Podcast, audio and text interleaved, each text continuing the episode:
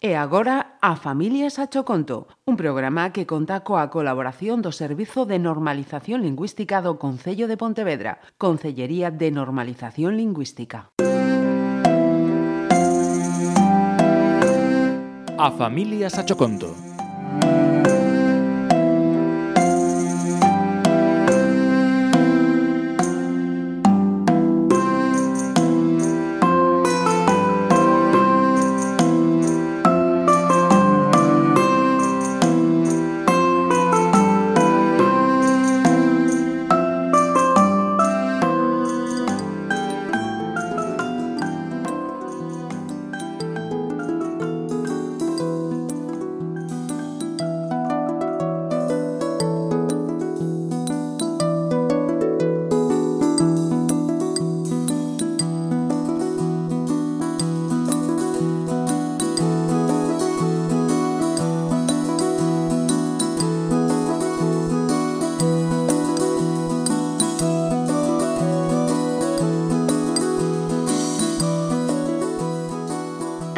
unha vez dúas vacas que vivían nunha granxa en Galicia.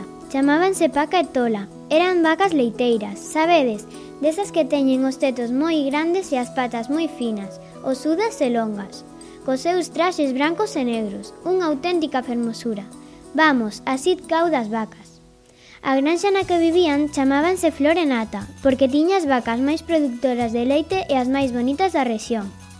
O seu dono, Xosé, era un home moi bo e loitador, Quería cada un dos animais como se fosen da familia e moitas veces choraba preocupado pensando en se iba en se ia poder manter os seus amigos moito máis tempo. Por iso, da guerra do leite. Explícovos por se non sabedes. As multinacionais compran o leite de fora que máis ben é auga por ser máis barato, en lugar do noso leite galego. Temos tantas vacas, tan boas, dando tanto leite todos os días, e total, para nada – porque non compran o leite aos gandeiros e teñen que pechar as granxas. Paca e Tola, coñecedores da preocupación de Xosé, decidiron sair polo mundo adiante para axudar a xente necesitada. E ademais, así Xosé tería menos bocas que alimentar. Comentáronllo o cabalo Lucio e a bella ovella Beerela, e os dous estiveron de acordo. Un día moi cedo saíron da granxa Paca, Tola, Lucio e Berela coa cabeza alta, pero o corazón esmagado, por deixar a Xosé e ao resto dos animais da granxa. Ata lle deixaron unha nota que poñía «Queremos vos». Viaxaron desde o interior á costa e ali colleron un barco con dirección a África.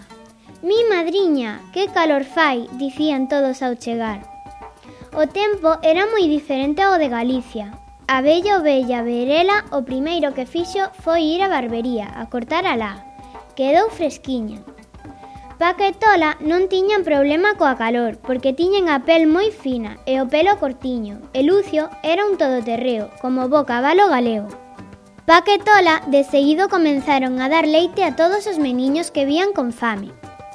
Lucio traía a auga en alforxas para axudar as familias, Verela daba leite aos meniños recén nacidos e lá para facer colchóns e roupa. Pasaron anos, a xente africana estaba moi agradecida, agradecida e queríanos moito. Fixeron amigos, parellas con outros animais africanos e unha familia con moitos fillos, que decidiron quedar en África, axudando a tantos nenos que había ali pasando fame aínda que prometeron visitar a terra dos seus pais. Paca, Tola, Lucio e Verela voltaron a Galicia, a súa granxa Florenata, xunto con Xosé e os outros animais. Todos estaban moi orgullosos deles e da labor que fixeran. Xa pasara a guerra do leite e ían vivir felices sen preocupacións e tendo sempre África no seu corazón.